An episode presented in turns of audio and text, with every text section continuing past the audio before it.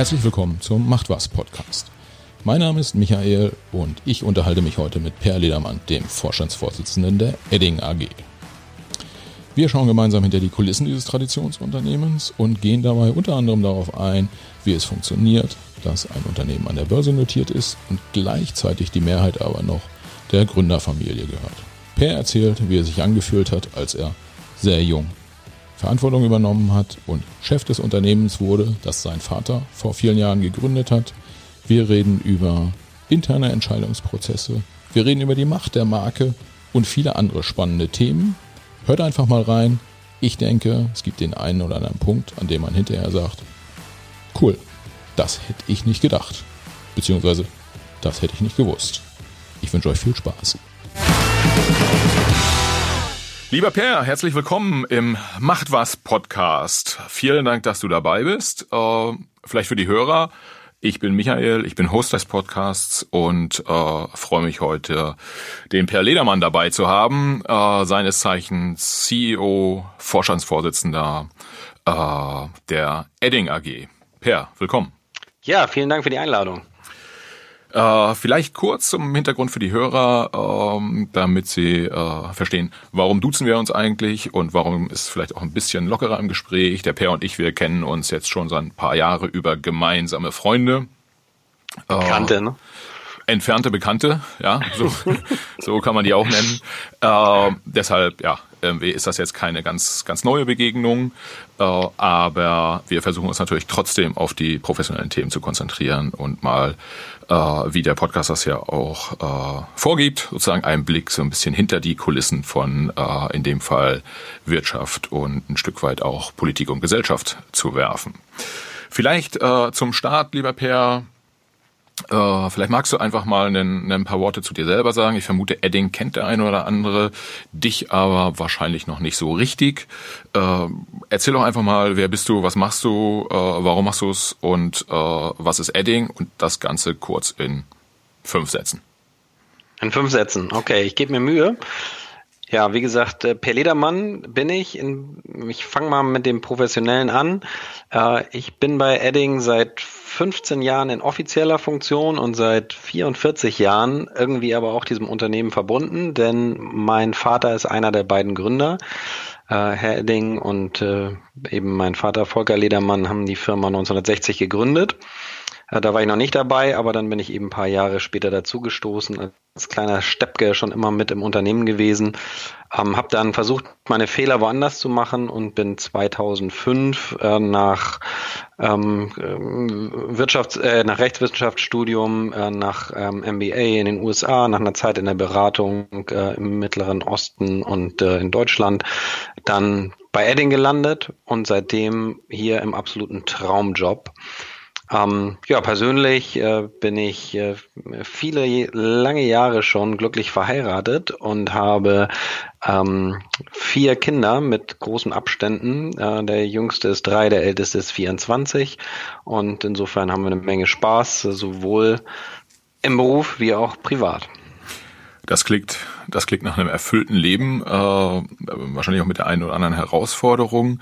Ähm, magst du irgendwie so zwei, drei Sätze zu Edding äh, sagen? Was was produziert ihr da äh, eigentlich? Wie groß seid ihr? Ich habe jetzt verstanden, äh, ihr seid ein börsennotiertes Familienunternehmen. Da neigt man da ja dazu, dann euch in äh, so von der Größe her vielleicht auch so ein Stück weit irgendwie so in so eine Kategorie Sixt, Balsen, Oetker äh, äh, einzuordnen und äh, äh, hat dann ja schon auch äh, kriegt man große Augen, wenn man denkt, wer sitzt da jetzt eigentlich vor einem? Äh, wie ist das irgendwie? Wie würdest du dich da in der in der Reihe einordnen? Naja, äh, das ist richtig. Wir sind ein börsennotiertes Familienunternehmen, was ja eine jetzt nicht so häufige Spezies ist. Ähm, wir versuchen das Beste aus beiden Welten zu machen. Ähm, ich glaube, die äh, Vergleiche mit den genannten Unternehmen, ähm, da gibt es das eine oder andere, was man vielleicht vergleichen kann, vieles aber auch nicht, äh, insbesondere auch nicht unsere Größe. Wir sind deutlich kleiner, als man das vielleicht vermuten mag. Wir ähm, machen so rund 140 Millionen Euro Umsatz ähm, mit 650 Leuten weltweit. Ähm, haben natürlich ganz nette Stückzahlen, da können wir mit äh, den meisten größeren auch mithalten, ähm, aber äh, unsere, der Großteil unserer Produkte sind, äh, wie man das auch von Edding kennt, ja Stifte im unterschiedlichsten Bereich. Ähm, sehr, sehr spezialisiert, das wiederum wissen die wenigsten. Wir haben äh, Anwendungen ähm, im Markierbereich, äh, die sehr, sehr spezifisch teilweise, gerade im Produktionsumfeld, ähm, dann auch eine Relevanz haben und haben uns aber auch seit einigen Jahren weiter vom äh, Stift wegbewegt. Äh, unsere zweite Marke im Konzern Legamaster, die kennen auch sicherlich viele, macht so ein Drittel unseres Umsatzes, zwischen Viertel und ein Drittel. Ähm, da geht es um visuelle Kommunikationsmedien, vom klassischen Whiteboard hin bis äh, zum E-Screen. Ähm, und äh, ja, seit einigen Jahren äh, versuchen wir unsere Marken kontinuierlich weiterzuentwickeln, aber da kommen wir vielleicht auch später im Gespräch noch drauf.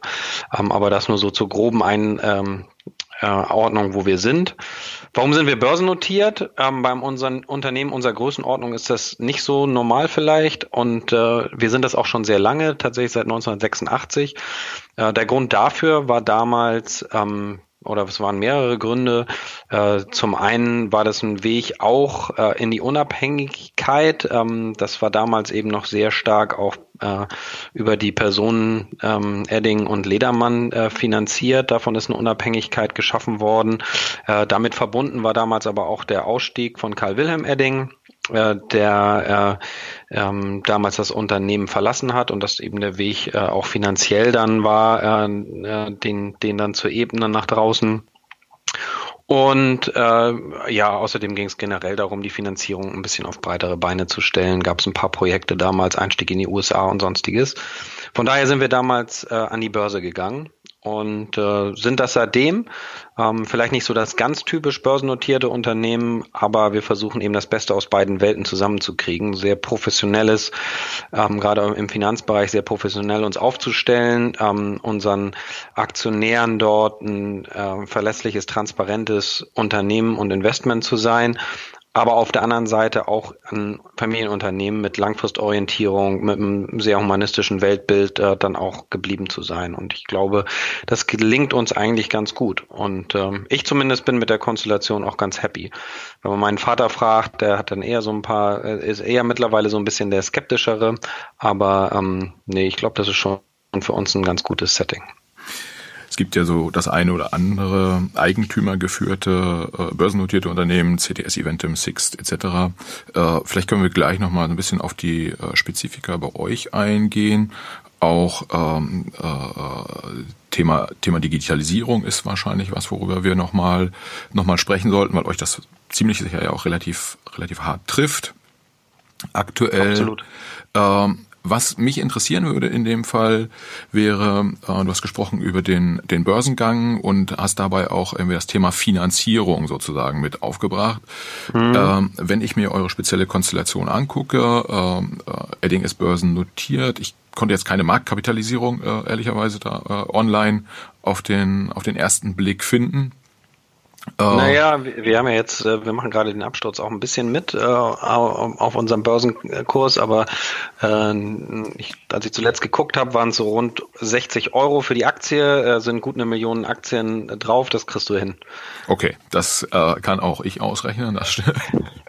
äh, wie, wie, wie ein ehemaliger Kollege von mir sagen würde, das ist ja manch einem sein ganzes Geld, also äh, durchaus schon auch, äh, auch eine spürbare Größenordnung, äh, wenn man jemanden so auf der Straße fragen würde. Nichtsdestotrotz habt ihr eine spezielle Konstellation. Ihr habt, wenn ich es richtig sehe, äh, da 86 äh, Teile des Unternehmens an die Börse gebracht, habt es aber auch so gewählt, äh, dass ihr gesagt habt, äh, wir, wir bringen nur Vorzugsaktien auf den Markt. Genau. Äh, und äh, mit denen hat es ja was ganz, ganz Bestimmtes auf sich. Magst du kurz mal erläutern, was damals wohl die Idee dahinter war und wie sich das auf die, auf die heutige Konstellation mit den Anteilseignern und sonstigen Stakeholdern auswirkt? Mhm. Im Vergleich Gerne. auch zu einer klassischen börsennotierten Company wie einem Adidas zum Beispiel. Ja, es gibt ja diverse Unternehmen, die auch, ähm, auch bei den großen ähm, die Vorzugs- und Stammaktien draußen haben. Der Unterschied generell äh, ist, ähm, damals beim Börsengang war das so rund die Hälfte, oder nicht, damals war es genau die Hälfte, börsennotiert, äh, Entschuldigung, ähm, äh, Stammaktien und Vorzugsaktien und nur die Vorzugsaktien sind an die Börse gegangen. Die Vorzugsaktien äh, sind äh, stimmrechtslose Aktien mit der Ausnahme ähm, von Grundlagengeschäften und ähnlichem, wenn es um äh, grundlegende Kapitalmaßnahmen äh, und ähnliches angeht, dann äh, erhalten auch ne, zum Beispiel eine Kapitalerhöhung oder sonstiges, haben auch die Vorzugsaktien äh, Stimmrecht. Ähm, äh, Im Gegenzug äh, für die geringeren Rechte dort erhalten sie aber eine höhere Dividende. Ähm, das ist ein, ein Setup, das man häufiger findet, äh, war natürlich damals auch äh, die Möglichkeit, ähm, dass äh, die ähm, sozusagen die Entscheidungen, die jetzt außerhalb von Kapitalmaßnahmen, Entlastung des äh, Vorstandes, Entlastung Aufsichtsrat, ähm, äh, Verabschiedung Jahresabschluss, äh, Dividende und sonstiges, ähm, dass das äh, über die äh, Stammaktien, die dann zum großen Teil ähm, in den Familien Ledermann und Edding damals verblieben sind, äh, ähm, dann darüber auch äh, die Abstimmung herbeiführen zu können. Ansonsten aber ähm, sind die Vorzüge genauso ähm, Anteile am Unternehmen äh, wie die Stämme auch. Und äh, insofern sind das für uns auch genauso wichtige Eigentümer und genauso wichtige Stakeholder. Im Rahmen der Hauptversammlung gibt es auch die das sind dieselben Informationsrechte, also da kann auch äh, jeder ähm, ähm, mit äh, seiner ähm, einen Vorzugsaktie ähm, hat die Chance, dieselben Fragen und ähnliches an den Vorstand loszuwerden und die werden von uns auch nach bestem Wissen und Gewissen beantwortet. Von daher ist das eine Konstellation, die vielleicht jetzt nicht alltäglich ist, aber auch nicht so ungewöhnlich.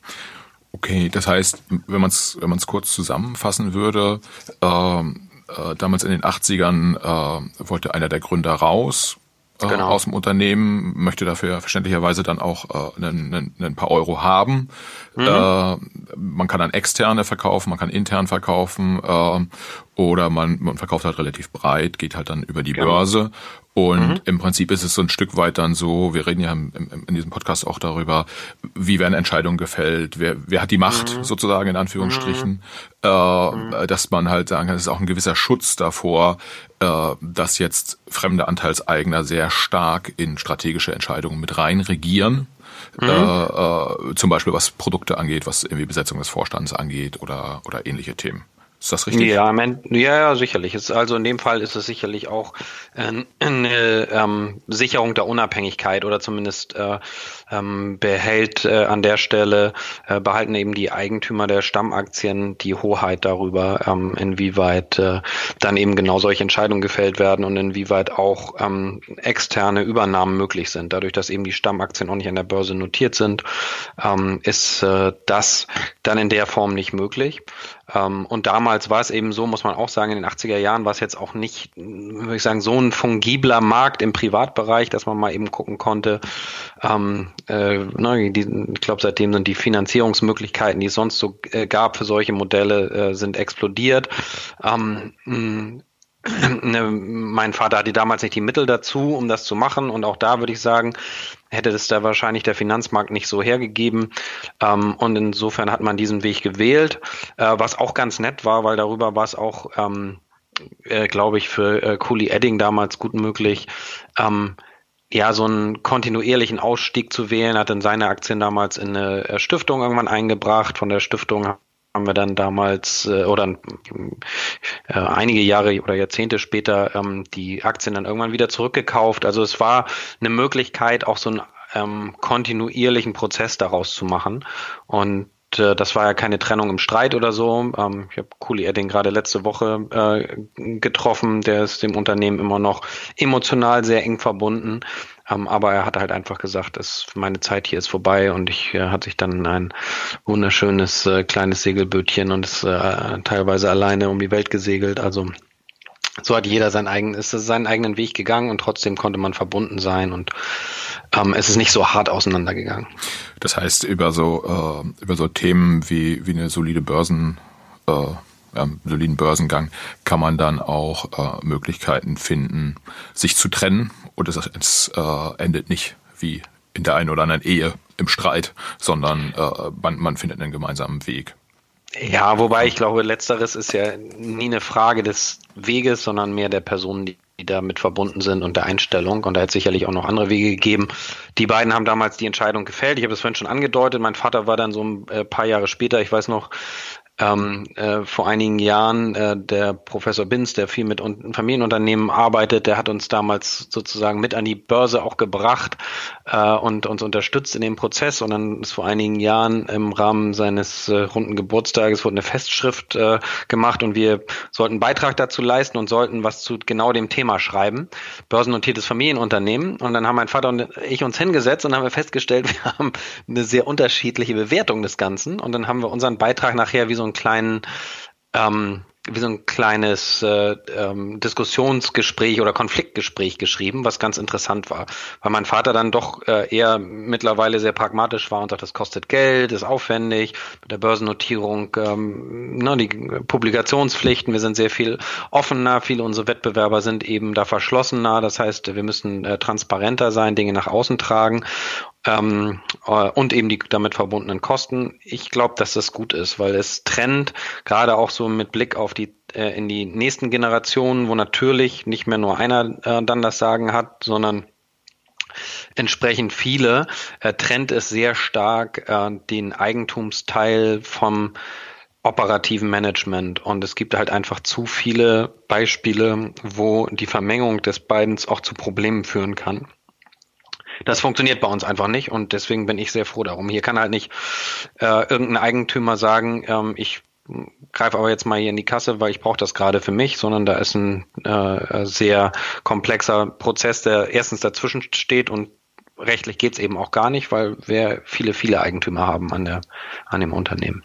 Vielleicht, vielleicht kommen wir äh, auf den Einfluss der Familie nochmal ein bisschen später zurück, wenn wir auch mal mhm. äh, uns quasi deine Rolle als, als CEO äh, ein, ein bisschen genauer angucken.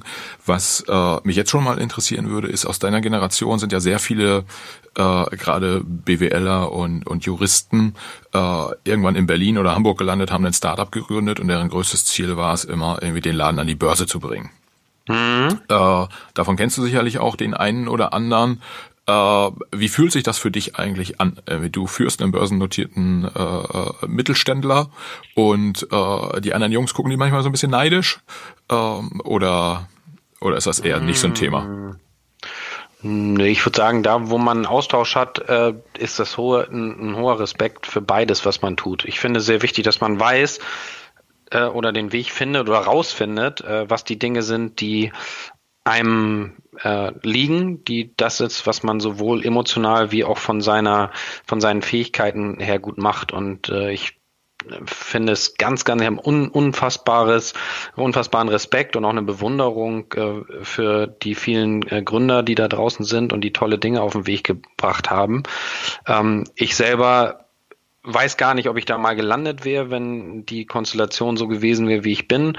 Ähm, ich habe das Gefühl, dass ich mich in dieser Rolle, etwas fortzuführen, ähm, auch sehr wohlfühle. Das ist ne, nicht, vielleicht ist das auch nicht immer so, also auch ne, wie, in, wie in jeder Situation, ob man ein Gründer ist oder das, sind so Tage oder äh, Zeiten, wo man ähm, auch mal zweifelt und sonstiges. Aber generell ähm, ist es schon eine sehr, sehr andere Aufgabe. Und beide brauchen sehr besondere Dinge.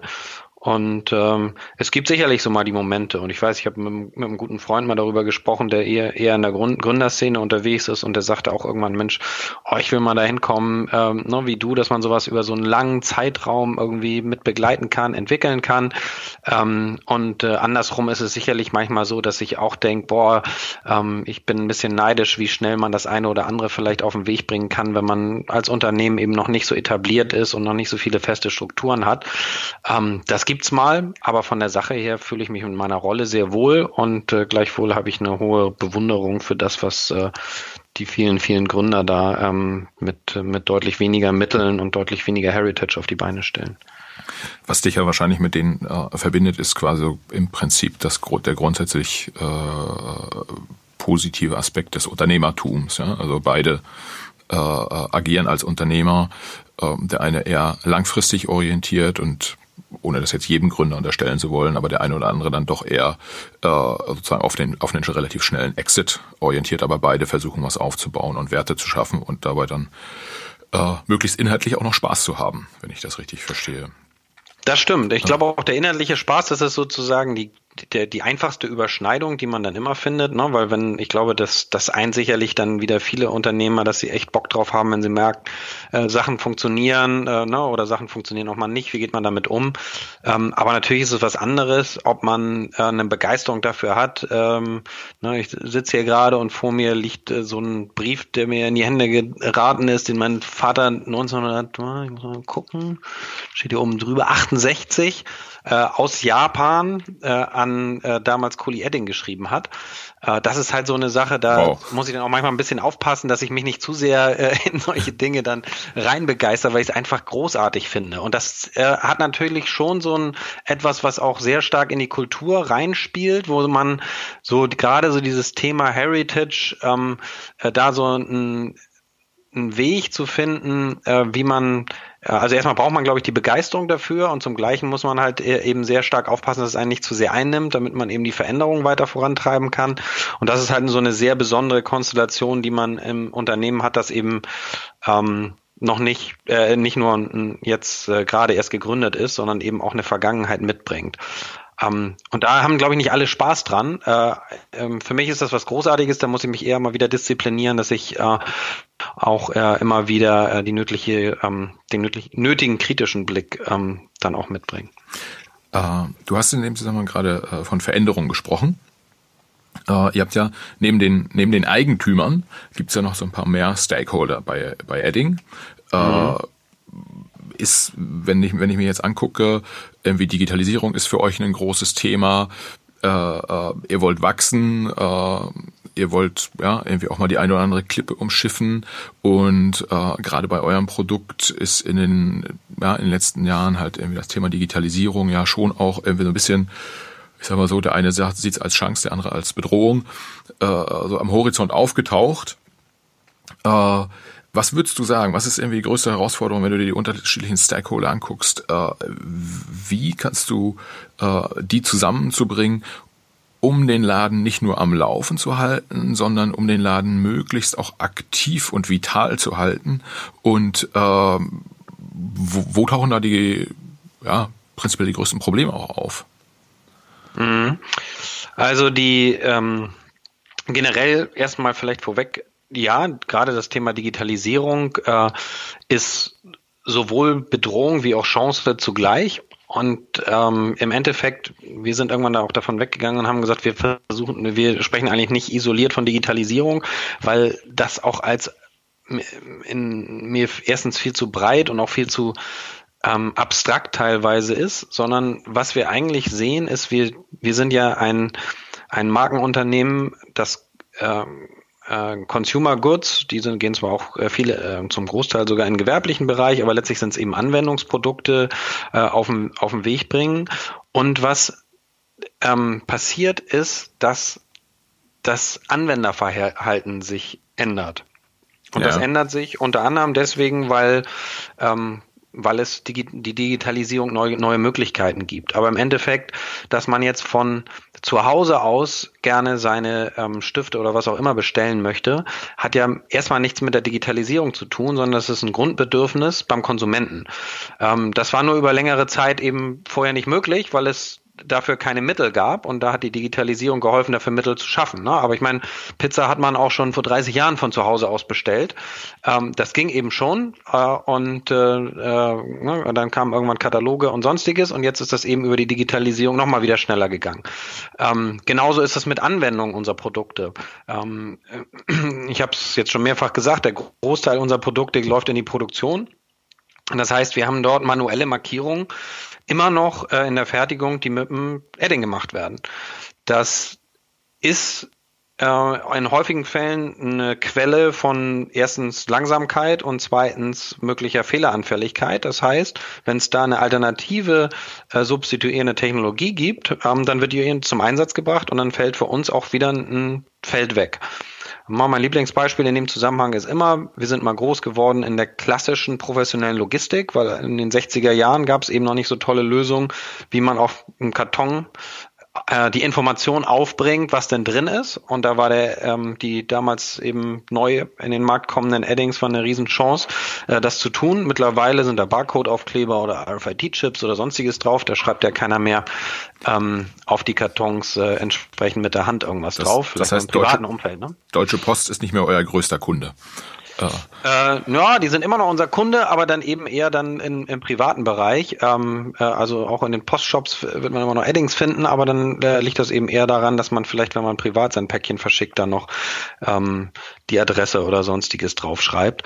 Ähm, aber da ist halt auch mal ein großer Bereich weggefallen und das müssen wir dann substituieren. Da müssen wir über neue ähm, Bereiche nachdenken. Da müssen wir ähm, gucken, inwieweit öffnen auch wir uns neuen Technologien, inwieweit gibt es vielleicht aber auch für unsere klassischen Technologien noch Anwendungsfelder, die wir vielleicht noch nicht so im Detail ähm, uns angeguckt haben. Wir haben über die letzten Jahre sehr stark eben eher im privatkonsumtiven Bereich dann auch mehr, mehr gemacht. Wir haben mittlerweile eine breite Range an Produkten, die so das ähm, kreative Gestalten im persönlichen Umfeld weiter ähm, äh, unterstützen, von Porzellan, Pinselstiften ähm, über eben äh, Anwendungen wie, wie, keine Ahnung, äh, Glossmarker, mit denen man eben wunderbar Oberflächen gestalten kann. Und dann eben auch andere Technologien, Spraydosen oder sonstiges, ähm, äh, mit der man immer wieder aus der Marke Edding kommt, sagen kann, okay, wir ähm, bringen hier Farbe auf Oberfläche, wir ähm, äh, entwickeln uns weiter. Aber auch dazu kommen wir vielleicht ja später noch.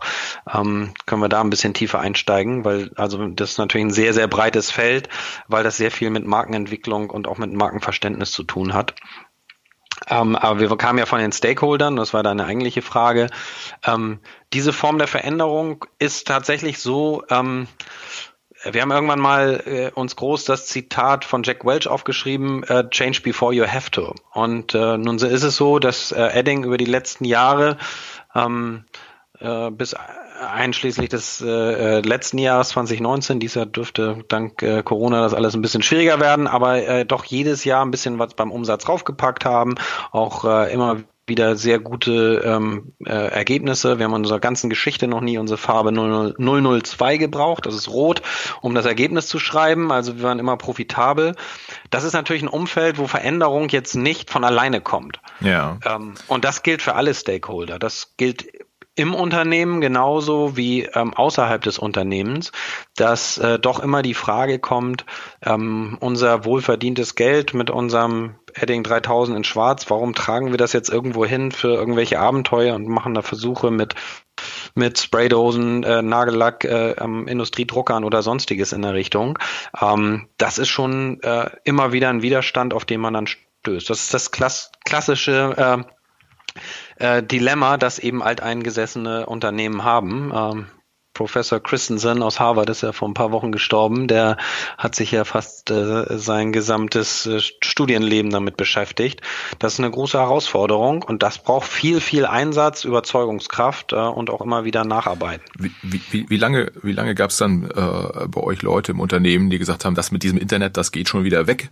Irgendwie, und äh, wie häufig gab es so einen Punkt, äh, wo du so, so oder ähnliche Kommentare gehört hast und dann auch schon so weit warst, dass du gesagt hast, jetzt ist aber auch mal gut, ich hau mal mit der Faust auf den Tisch oder schmeiß meinen Laptop durch den Raum, jetzt müssen wir aber mal Gas geben.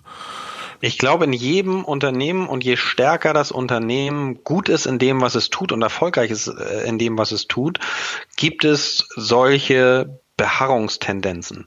Ich weiß nicht, ich habe 1900, äh, boah, wann war das? Denke mal so 94 oder so, so ein Schülerpraktikum hier gemacht. Und da wurde gerade E-Mail so breiter eingeführt. Und da waren halt hier viele Leute auch noch, die haben sich ihre E-Mails dann irgendwie ausdrucken lassen und äh, hübsch abheften lassen, ehe sie die sich überhaupt angeguckt haben. Ähm, das ist normal. Äh, und das hat ja auch was damit zu tun, dass man sagt, ich habe über viele Jahre darauf hingearbeitet, dass ich hier einen sehr, sehr optimierten Prozess habe, äh, für den ich sehr viel positives Feedback bekommen habe von Kundenseite. Ähm, warum äh, soll jetzt das eine oder andere angepasst werden. Und das äh, führt dann eben auch dazu, dass manche Dinge, wenn, oder es ist ja eigentlich immer so, in dem Moment, wo sie dann kommen, sind sie meistens technologisch ja auch noch nicht direkt überlegen, sondern man beschäftigt sich halt frühzeitig damit und dann ist es erstmal Aufwand, zusätzliche Komplexität, äh, neuer Kommunikationsweg und sonstiges. Und dann ist immer die Frage, ja, können wir ja machen, wenn wir Zeit dafür haben, aber das Wichtige ist ja, dass wir uns auf unser Kerngeschäft, eins meiner Lieblingsbegriffe, äh, äh, dann fokussieren und das andere ist so ein bisschen nice to have. Und dann kriegt man solche Sachen halt nie umgesetzt. Und äh, das passiert immer wieder kontinuierlich und dann kommt auch immer wieder dieser Punkt, von dem du eben gesprochen hast, dass man natürlich dann auch eine deutliche Ansage mal machen kann und sagt, okay, ich verstehe das, ich will das aber, dass wir es jetzt trotzdem machen. Ähm, das kommt vor ähm, und äh, ja, es ist wie so ein, das ist so die typische, auch da so die typische Veränderungskurve. Am Anfang äh, ähm, braucht, muss man halt die ersten erstmal auf die Tan Tanzfläche locken. Ähm, und wenn dann genug Leut, Leute tanzen, dann äh, wird es denen, die am Rand noch sitzen, auch unangenehm, dass sie sitzen geblieben sind und dann tanzen sie auch mit. Ähm, ja. Glaubst du, es gibt so eine Quote, äh, die man, die man irgendwie schaffen kann, wo man sagt, irgendwie, ich schaffe es irgendwie 90 Prozent der Belegschaft, beispielsweise irgendwie einer der, der Stakeholder-Gruppen, äh, die versuche ich auf dem neuen Weg mitzunehmen. 10 Prozent werde ich wahrscheinlich nicht kriegen. Äh, die gehen dann halt irgendwie, weiß ich nicht, in die Rente äh, und damit finde ich mich ab. Oder ist dein Ziel, ich will sie alle mitnehmen oder ich will auch vielleicht einfach deutlich weniger mitnehmen und du sagst, ja, wer halt nicht mitkommt auf dem Weg, der muss halt irgendwie bleiben. Wie, wie, wie siehst du das und wie kommunizierst du das auch intern? Ja, ehrlich gesagt, ich finde in, in dem Bild, so wie du es darstellst, das, das ist eigentlich gar nicht so, so das, was ich als ähm, Ziel habe. Das Ziel, das ich habe, ist äh, an der Stelle gerade mit mehr Komplexität, die wir im Unternehmen haben, dass wir eher dahin kommen, dass wir eine höhere ähm, Durchlässigkeit und Bereitschaft innerhalb des Unternehmens kriegen. Weil ich bin ja auch nicht derjenige, der die Weisheit irgendwie mit Löffeln gefressen hat. Ich bin vielleicht derjenige, der am Ende immer sagen kann, okay, ne, ich will das jetzt und natürlich auch hier und äh, da die letzte Entscheidung treffen muss. Ähm, aber der Druck auf diese, diese Veränderungen zu machen, der kommt ja auch in jedem gesunden Unternehmen, findet der ja an verschiedenen Stellen statt. Die Frage ist nur, wird ihm Raum gegeben? Und äh, wir haben äh, extrem viele exzellente Mitarbeiter mit einer Menge guter Ideen. Nur da muss man Wege finden, wie die in einem sehr, sehr gut strukturierten Unternehmen, in dem die Prozesse gut aufeinander abgestimmt sind, äh, wo dann äh, ähm, so ein Platz eben auch da ist. Und das finde ich eher das Spannende, so eine Architektur zu bauen, ähm, dass man dafür äh, dann eben auch Raum bekommt. Und dann ist die Antwort auf deine Frage, wie viele Leute spielen da mit? Ich, auch das sehe ich immer ein bisschen andersrum. Jeden, den ich nicht erreiche, da war ich halt irgendwie, habe ich in meiner Leadership-Aufgabe versagt. Wir haben ja hier ähm, äh, keine Idioten arbeiten, sondern lauter sehr, sehr gute Leute. Und äh, insofern muss auch mein Anspruch sein, mich verständlich zu machen und äh, dann auch eine Überzeugung Arbeit zu leisten. Ich habe dann eher höchstes Verständnis dafür, weil es gibt ja auch selten richtig oder falsch. Äh, das ist ja immer nur dann eben, wie gesagt, eine Überzeugung, dass man denkt, das ist der richtige Weg, wenn der eine oder andere sagt, ähm, ja, ich kann das verstehen, ich sehe es aber anders ähm, und dann gehe ich eben. Ne? Also das kommt sicherlich auch mal vor. Das heißt, du siehst das eher äh, nicht so als äh, die Ansage, die du machst, mal ein bisschen überspitzt formuliert, sondern so, du siehst es als deine Aufgabe, an der du dann wiederum aber auch gemessen wirst ja von äh, den unterschiedlichen Stakeholdern, äh, möglichst alle mitzunehmen, sozusagen die Straßen äh, frei zu machen, äh, so dass die, dass das, dass das Team dort dann dann spielen kann, dort neue Lösungen finden kann, neue Produkte entwickeln kann und äh, ja sozusagen der, den Herausforderungen der, der künftigen Welt sozusagen begegnet. Das ist ein, so genau. ein großer Teil deiner genau. Aufgabe. Ja, wir haben so, wir, ne, wir, wenn man sich so unsere Unternehmenswerte anguckt, ähm, einer davon ähm, heißt eben Empowerment. Ne? Das ist ein viel genutzter, vielleicht auch ein bisschen abgegriffener äh, Begriff. Aber das ist von unseren Werten auch derjenige, wo wir wissen, dass wir noch am weitesten weg sind von der Perfektion. Ne? Mal losgelöst davon, dass es Perfektion so vielleicht nie geben kann, aber da haben wir halt einfach noch den weitesten Weg und das merkt man halt im Moment bei uns noch sehr stark.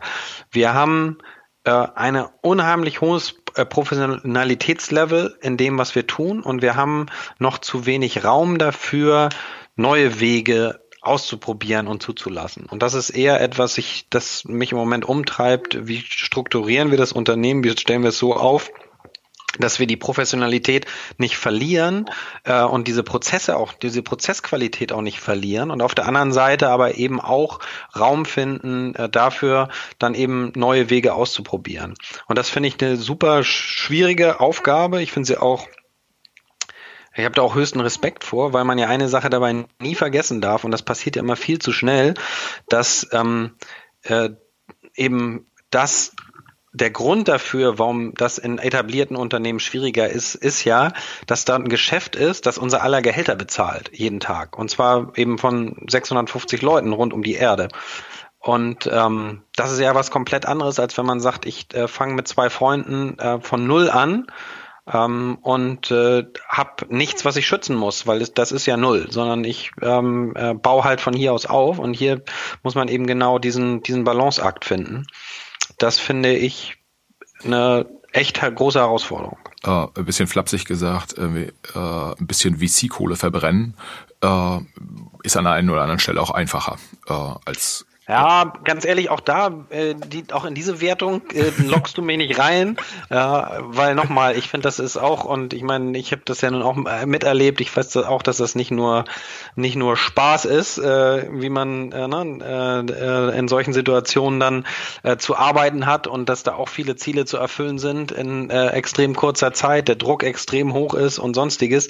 Darum geht's mir gar nicht. Es geht einfach darum, ähm, es ist halt eine andere Operation, die hier vorgenommen wird. Und das ist eine, die sehr stark auch darauf achten muss, dass äh, wir auch das, was wir haben, erhalten.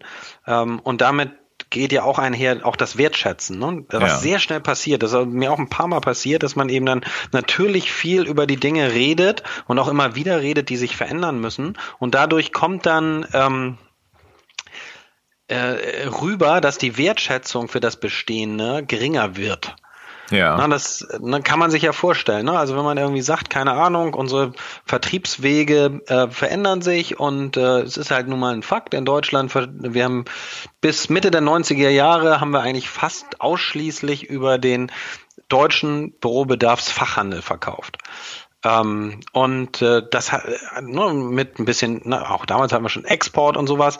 Ähm, aber ähm, was hat sich seitdem getan? Äh, jedes Jahr ver äh, verschwinden ein paar hundert von diesen PBS äh, Papierbüro Schreibwaren Fachhändlern äh, in Deutschland und auf der anderen Seite ähm, verändert sich das Kundenverhalten auch so, dass der eine oder andere eben sagt, okay, ich kaufe das eher im Supermarkt, ich kaufe das online, ich kaufe das in der Drogerie ähm, und äh, insofern war das damals ein Riesenschritt zu sagen, wir müssen uns breiter in der Distribution aufstellen.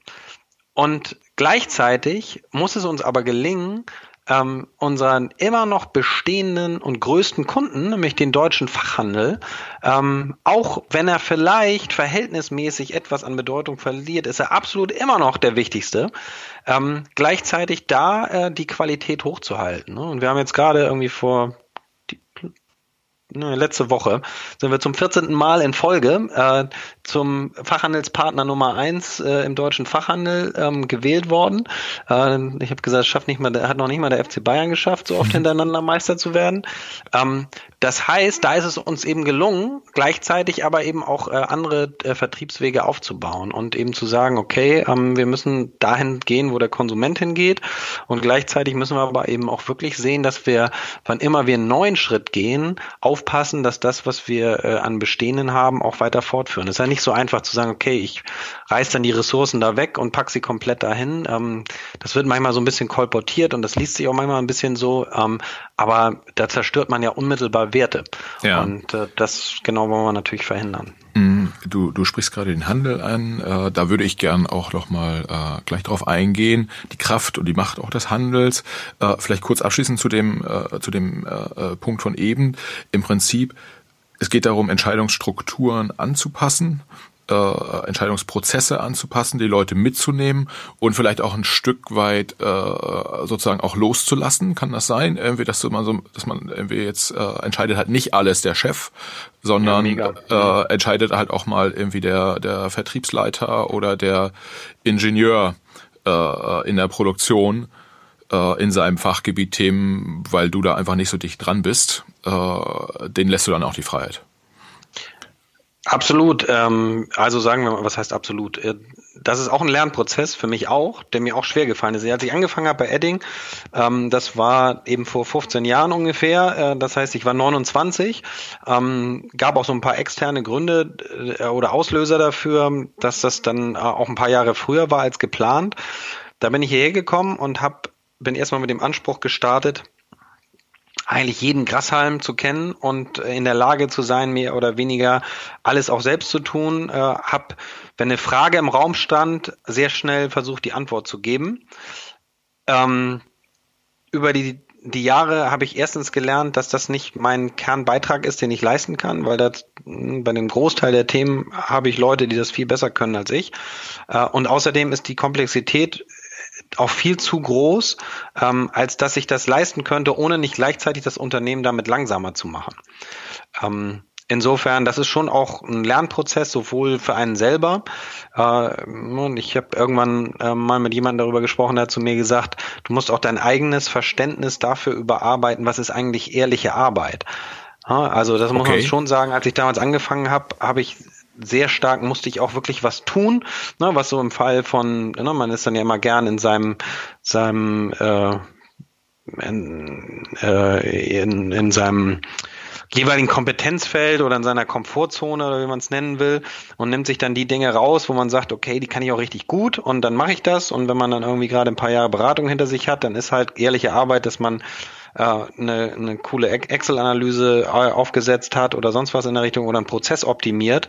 Ähm, über die Zeit habe ich halt einfach gemerkt, dass es im Kern nicht meine Aufgabe ist, sondern meine größte Aufgabe ist, dem Unternehmen immer wieder Energie zu geben, immer wieder auch Sicherheit äh, und Richtung zu geben. Und das ist dann häufiger mehr mit Dingen auch zu tun, die viel mit Kommunikation zu tun haben.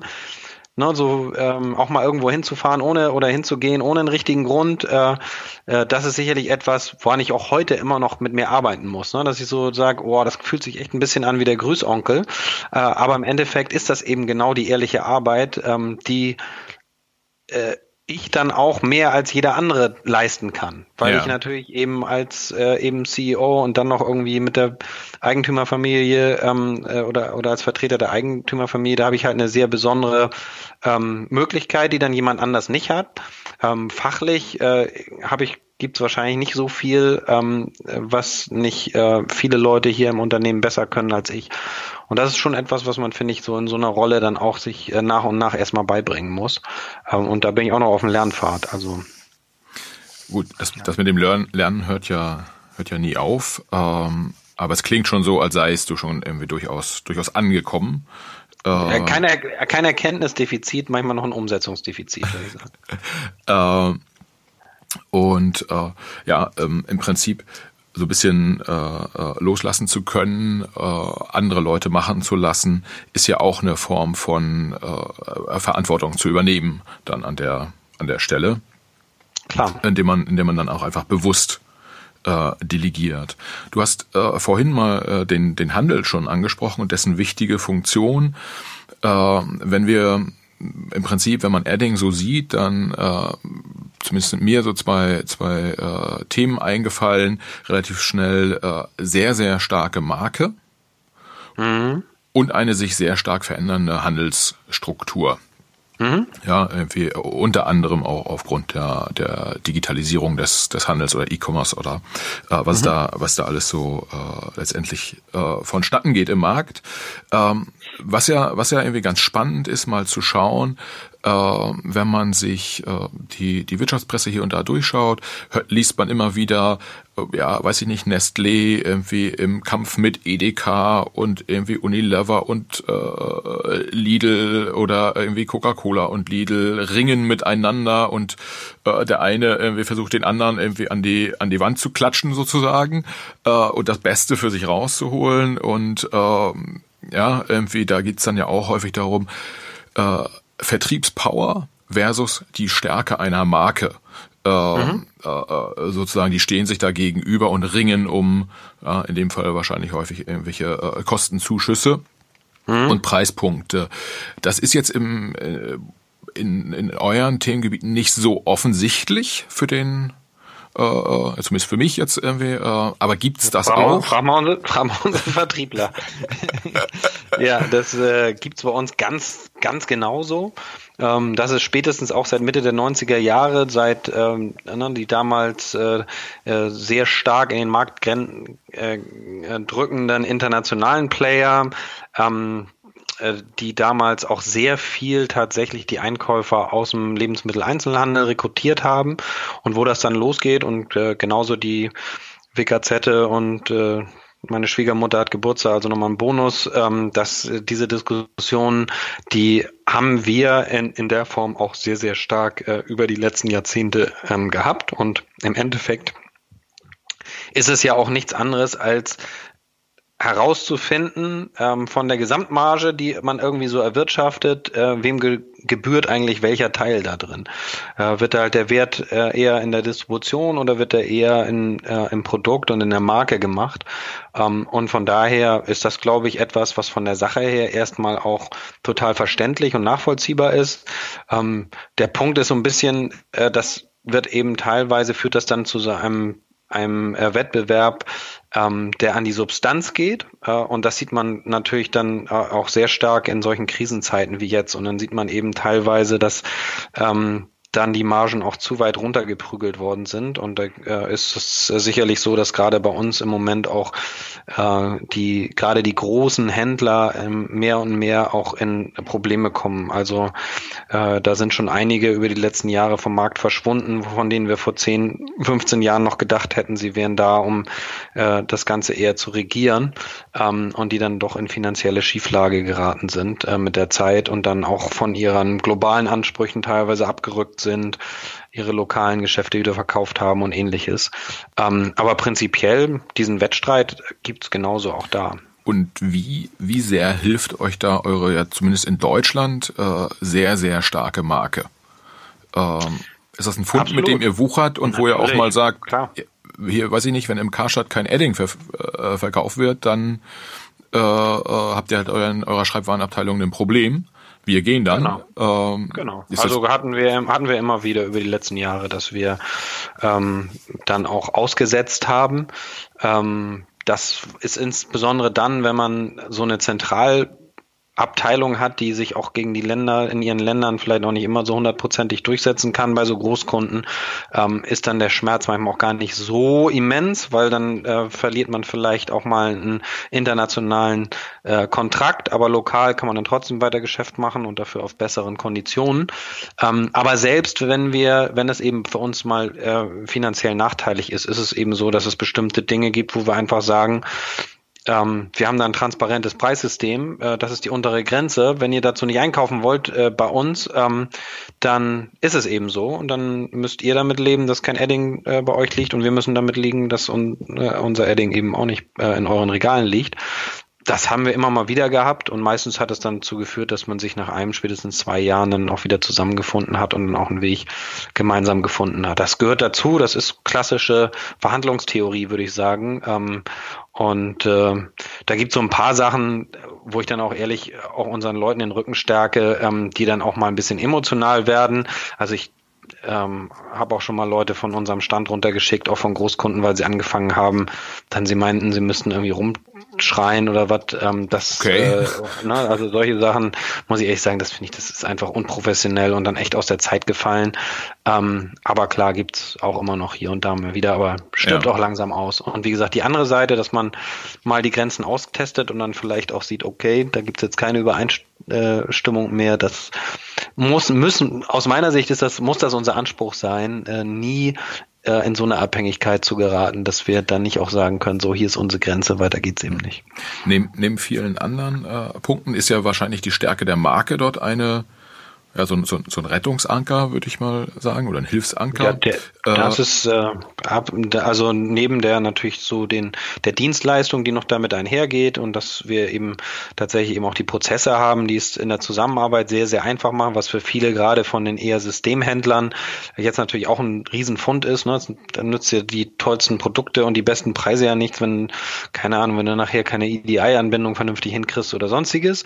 Ähm, das ist der eine Teil, aber klar, der der wesentliche wesentliche Fund, ähm, mit dem wir wuchern, äh, sind äh, unsere Produkte, die eben ähm, äh, eine Sache äh, versprechen und auch halten, für die darauf ein Stempel ist und das ist die Marke und darauf verlässt sich der, der ähm, Konsument und äh, das ist der entscheidende äh, Faktor. Und äh, wer meint, in unseren starken Märkten und klar gehört so Deutschland dazu, aber da gehören auch Spanien oder oder ähm, keine Ahnung Niederlande, Schweiz, Österreich, äh, you name it äh, dazu. Wer meint, ähm, er könnte dann sinnvolles Angebot im Markerbereich Bereich machen ähm, oder Markierbereich machen ohne Adding, der wird auch merken, dass die Endkunden dann eben sagen, nö, dann kaufe ich es eben woanders. Ja, wenn man wenn man sich das anschaut, ähm, dann ist erstaunlich, würde ich fast schon sagen, wie viel ihr für klassisches Marketing ausgibt oder wie, wie, wie wenig äh, äh, wenn ich das so, wenn ich das so sagen darf.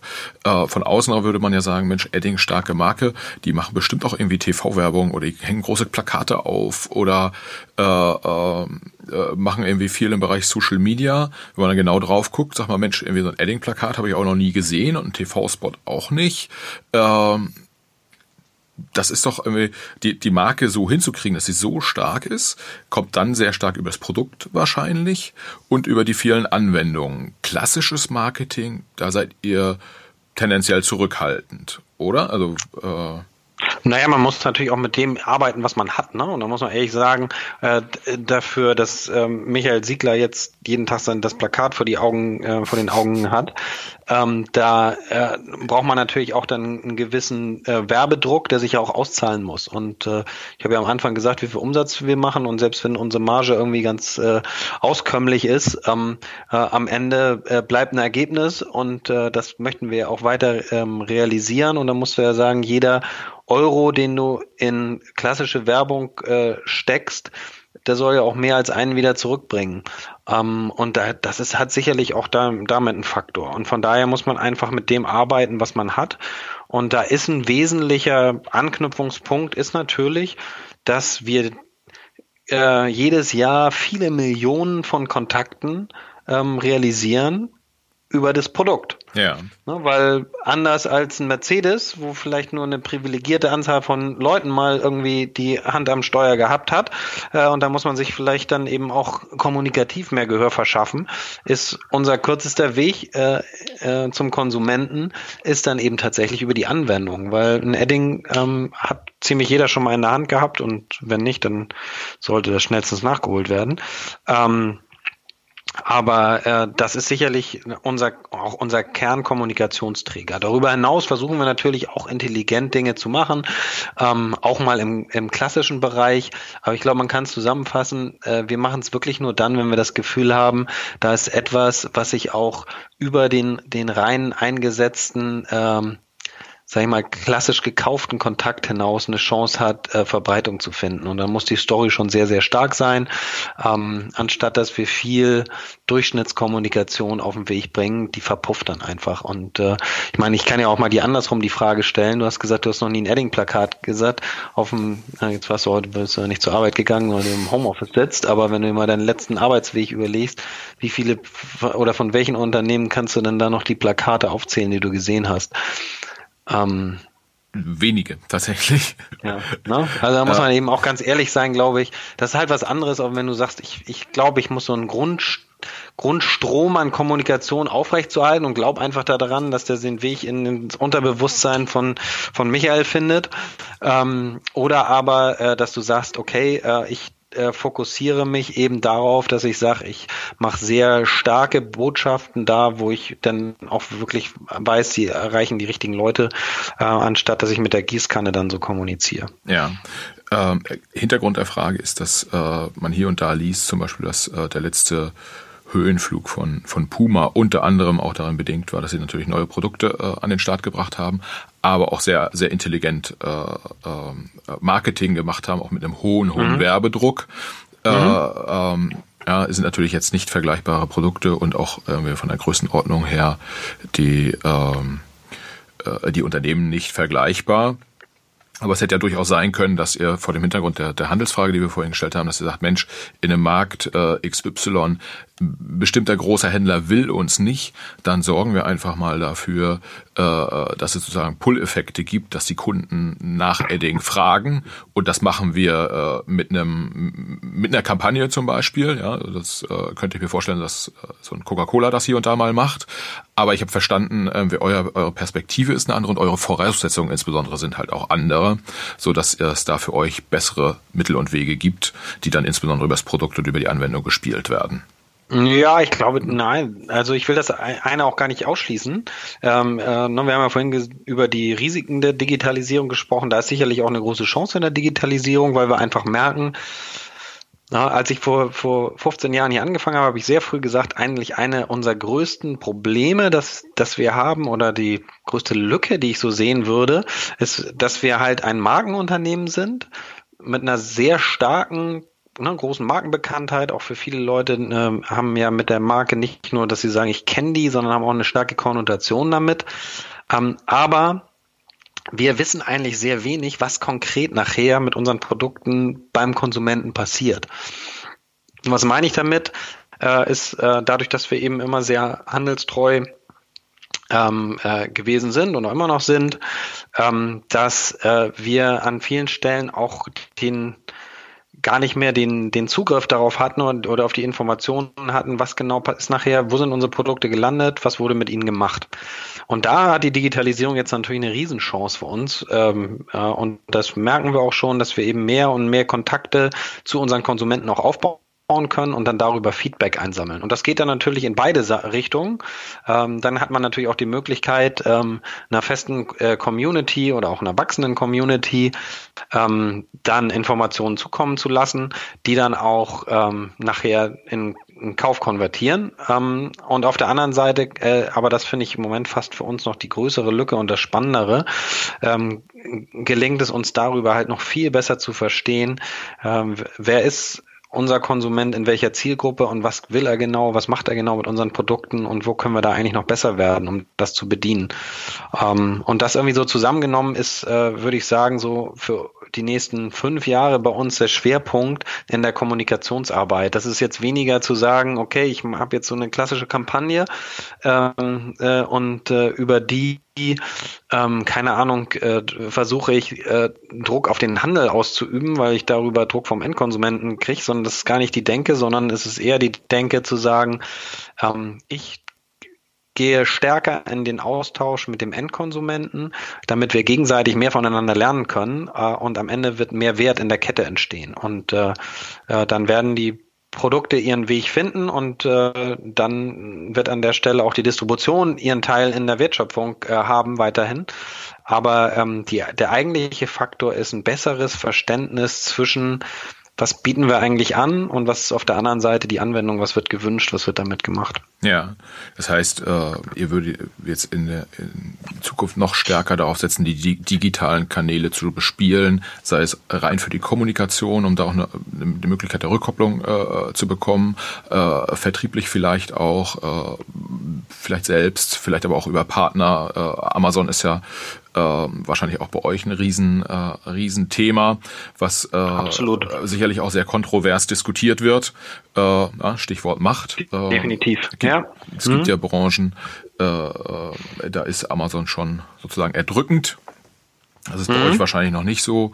Ähm, aber wenn man da auch nicht hin will, dann muss man ja auch vorsorgen und äh, da möglichst viel Wissen aufbauen über den, über den Endkunden und die, die äh, Kommunikation mit dem Endkunden. Total, ja. Ähm, und das ist ehrlich gesagt auch an der Stelle, ähm, versuche ich auch so ein bisschen, da gibt's ja auch so viele heilige Kühe und sowas und ist jetzt, äh, ne, wir haben ja jetzt im Moment nur in sehr, sehr kleinen Bereichen noch, dass wir zum Beispiel äh, auch in, in direkt das Geschäft machen. Und auch da denke ich immer gar nicht digital oder analog. Wir haben auch eigene Läden, zum Beispiel in Argentinien, in denen wir auch mal direkt verkaufen. Aber das hat nichts damit zu tun, dass wir irgendwie sagen, wir wollen jetzt irgendwie auf Zwang ähm, in die Vertikalisierung einsteigen, äh, sondern es geht tatsächlich immer darum, äh, wo schaffen wir einen optimalen Informations Informationsfluss ähm, zwischen uns und äh, dem äh, Nutzer am Ende ähm, unserer Produkte und äh, wie schaffen wir natürlich auch äh, eine vernünftige Sicherstellung der Distribution.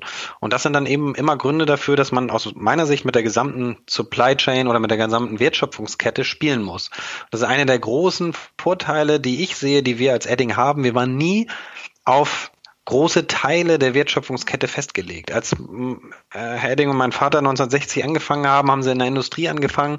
Die kam sehr stark aus ähm, auch aus der Herstellung, aus der Produktion, aus äh, so gerade immer sehr stark äh, deutsch und japanisch äh, ähm, äh, äh, geprägte Industrie, ähm, wo es sehr stark auch so aus der Ingenieurskunst kam und ähm, die beiden haben ja eigentlich angefangen, mehr oder weniger am Anfang reinen Handel zu betreiben. Das heißt, sich Produkte zu besorgen, äh, die dann zu branden und weiter zu verkaufen.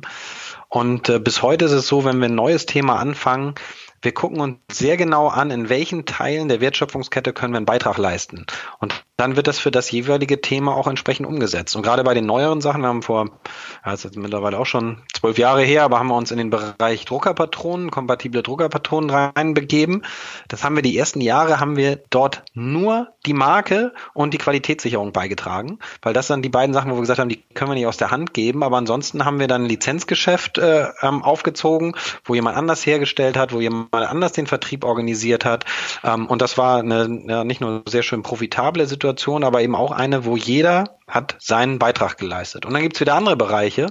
Ähm, da sieht man, wir brauchen die kom komplette Kette. Ne? Wie zum Beispiel, wenn wir sehen, wir, wir verlieren zunehmend ähm, Partner für so einen Premium-Verkauf in, äh, in Argentinien, dann müssen wir halt auch mal einen eigenen Laden aufmachen. Läuft wunderbar, aber da haben wir dann die Produkte, die da sind, sind wirklich von der Entwicklung über die Produktion bis hin äh, zum Vertrieb zum Endkunden komplett äh, bei uns im Haus. Und da sind wir sehr, sehr unprätentiös. Wir sagen nicht, wir müssen alles selber herstellen. Wir sagen nicht, wir müssen alles ähm, äh, keine Ahnung, selber äh, in Vertrieb bringen. Wir sagen nicht, sondern wir machen es da, wo wir in den einzelnen Punkten Mehrwert äh, generieren können. Wenn wir es nirgendwo anders besser kriegen als aus dem eigenen Hause, produzieren wir es selber.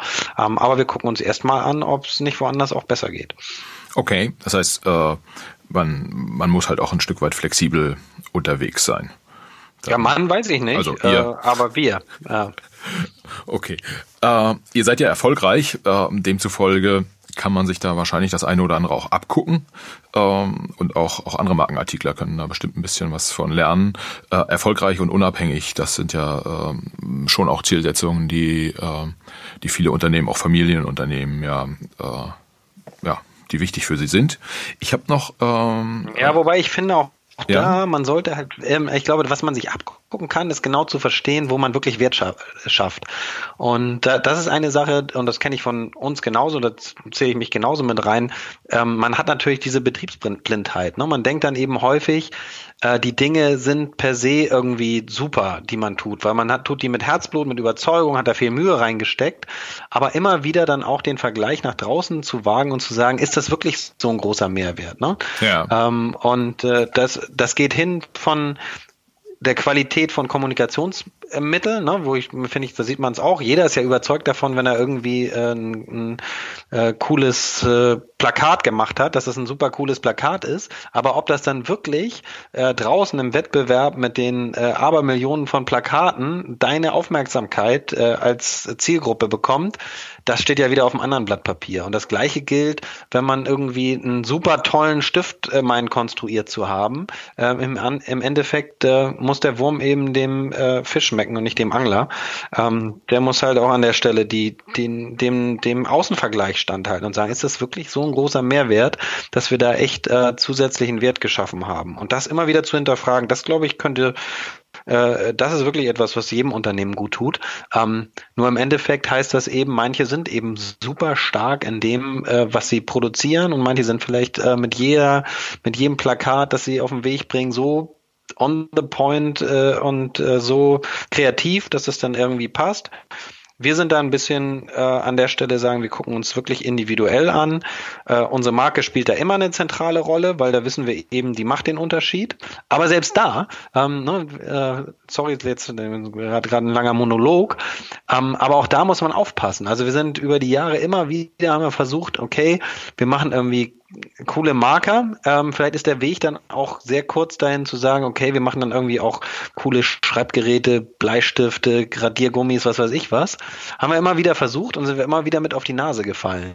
Ähm, warum? Äh, nicht, weil die Produkte Mist waren, das waren alles hochqualitative Produkte, sondern im Endeffekt, weil wir auch dem Endkonsumenten damit nicht gesagt haben, der hatte ja schon super Bleistifte. Und warum jetzt kommt Edding, die kenne ich doch irgendwie als äh, ne, permanent satt auf Oberfläche ja. und jetzt kommen die irgendwie in sowas. Na, da, man muss halt immer wieder aufpassen. Man muss immer wieder gucken, dass man das nicht für sich selber alles macht, sondern man macht das äh, für die Endkunden draußen.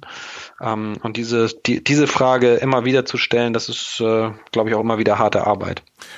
Ja, sich selbst gegenüber ehrlich zu sein dann auch. Ähm, genau, Genau, das ist ein Riesenpunkt äh, von Ehrlichkeit, ja. Äh, ist ja. Ist ja auch eine relativ große Herausforderung, also generell äh, nicht nur nicht nur im Unternehmen.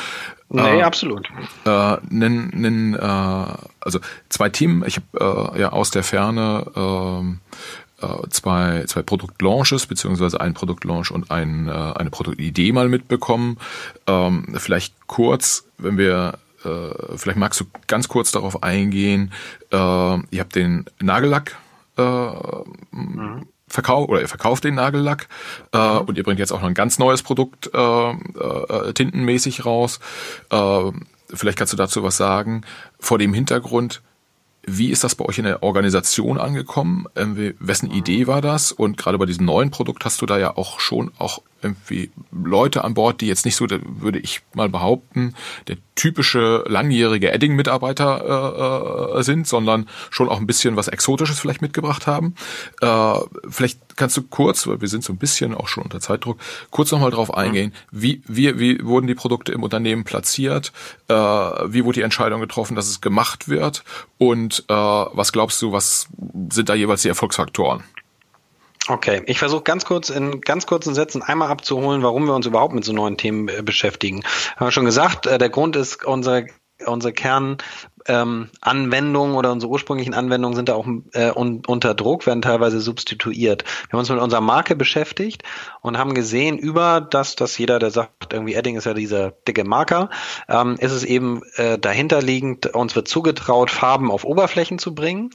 Und wenn man, und jetzt wird es ein bisschen emotionaler, wenn man jemand spricht, was hast du eigentlich sozusagen, was verbindest du mit Edding? Sagen die wenigsten, ja, das ist irgendwie ein Stift oder eine bestimmte Technologie, sondern häufig erzählen die Geschichten von sich.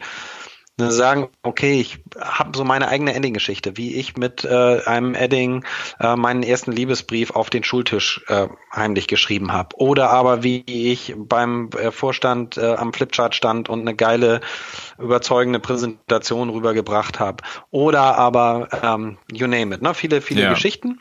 Ähm, und sie haben dann eigentlich gesagt, es geht bei uns immer darum, dass wir versuchen mit unseren Produkten Informationen, Gefühle, ähm, Gedanken zum Ausdruck zu bringen.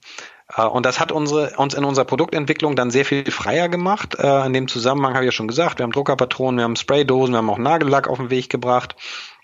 Äh, ähm, wir äh, haben im letzten äh, Jahr zwei Produkte gelauncht. Das eine äh, ist eine ähm, digital auslesbare Tinte, quasi ein, wo man Codes, unsichtbare Codes einbringen kann in eine Tinte. Wir haben äh, einen Industriedrucker ähm, äh, auf den Weg gebracht, ähm, äh, den, mit dem man in der äh, Produktionskette am Ende noch Informationen aufdrucken kann auf Sekundärverpackungen und ähnliches. Äh, und wir sind im Moment dabei, und ich glaube, darauf hast du abgezielt, ähm, äh, ein, Tattoo-Konzept auf den Weg zu bringen, wo wir über die letzten Jahre eine Tinte entwickelt haben, aber auch ein Gesamtkonzept ist auch ein schönes Beispiel dafür, wo wir gesagt haben, da reicht es eben nicht nur einen Teil der Wertschöpfungskette abzubilden, sondern da spielt eben Hygiene auch über ähm, das, ähm, die, die Tinte hinaus äh, eine große Rolle und der Prozess spielt eine große Rolle. Das heißt, den müssen wir uns auch angucken. Ähm, äh, du hast ja gefragt, was macht das mit dem Unternehmen? Ähm, kurz zusammengefasst, ich glaube, äh, am, oder nicht ich glaube, sondern am Anfang war mein Ziel, alles möglichst aus dem Kern des Unternehmens aufzubauen. Und das heißt auch hier in im schönen Arnsburg möglichst unter einem Dach äh, solche Dinge auf den Weg zu bringen. Und was man eben gemerkt hat, ist das, was ich eingangs sagte, wir haben wir sind hier ein, ich sage mal, wir sind ein gut eingespieltes Orchester. Das heißt wirklich, ähm, die Streicher wissen genau, was sie wann zu tun haben und die Abstimmung äh, zu den Blasinstrumenten ist perfekt und so weiter und so fort.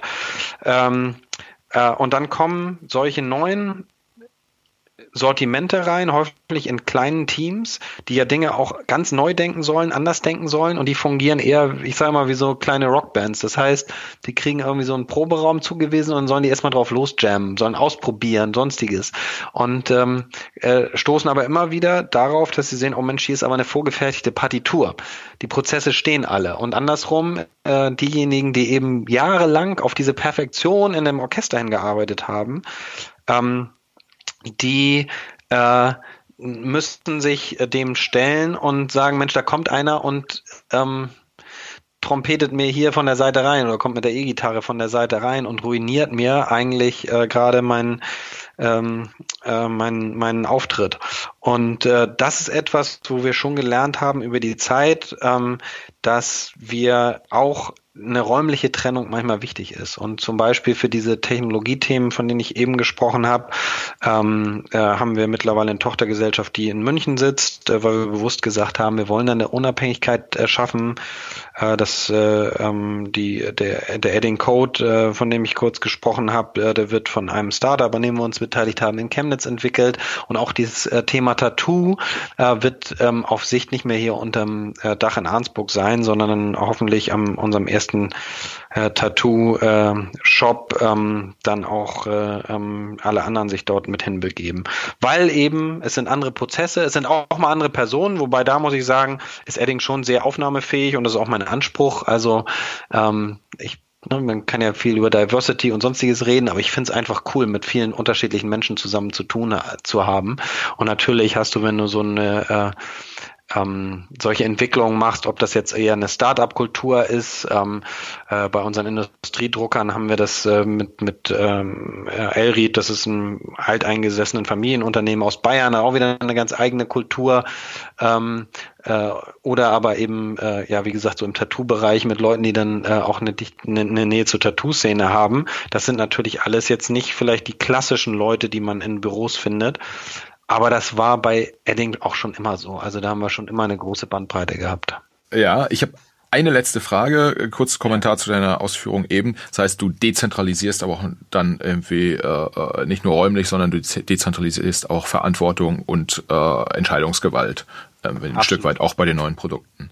Dann lass, lass, lass mich die letzte Frage stellen. Edding und die Politik. Äh, ihr seid ja jetzt äh, kein ganz kleiner Arbeitgeber in, in Ahrensburg. Äh, ja, vor dem, vor dem einen oder anderen Hintergrund auch gerade der, der Corona-Geschichte jetzt äh, spielen, äh, ja, spielen sowohl Steuerzahlungen, die ihr über Jahre geleistet habt, als auch vielleicht irgendwie äh, Kurzarbeitergeld. Irgendwelche Themen äh, können eine Rolle spielen immer mal wieder, äh, äh, so über die, über die Jahrzehnte in Unternehmen. Äh, wie ist euer Zusammen, äh, eure Zusammenarbeit mit der Politik. Und ich würde jetzt mal behaupten, wenn du den Bürgermeister von Ahrensburg erreichen willst, den rufst du einfach nur an und dann äh, steht er stramm quasi. Und äh, wenn du in Schleswig-Holsteins Ministerpräsidenten erreichen möchtest, der ruft wahrscheinlich auch relativ schnell zurück, oder?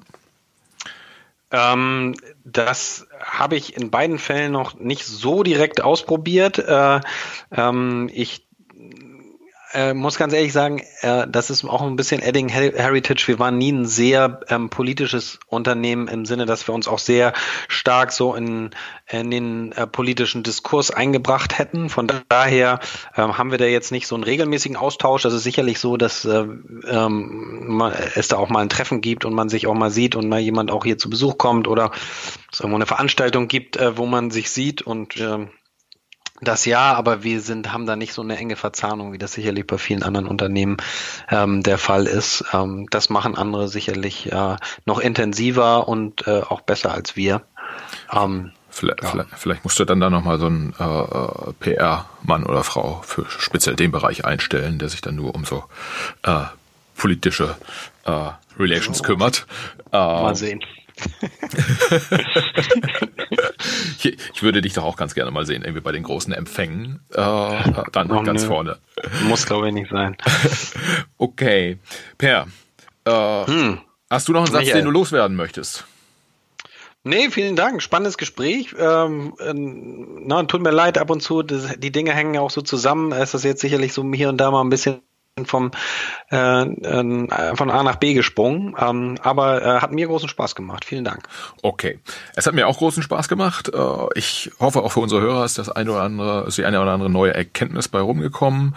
Ähm, per ganz herzlichen Dank und äh, viele Grüße nach Ahrensburg. Gleichfalls. Schöne Grüße zurück. Tschö. Tschüss. Vielen Dank für eure Aufmerksamkeit. Ich hoffe, ihr hattet genauso viel Spaß beim Hören, wie ich es hatte beim Gespräch mit Peer. Ich würde mich freuen, wenn ihr uns auf den unterschiedlichen Portalen eine positive Bewertung hinterlasst, am liebsten mit ganz, ganz vielen Sternen.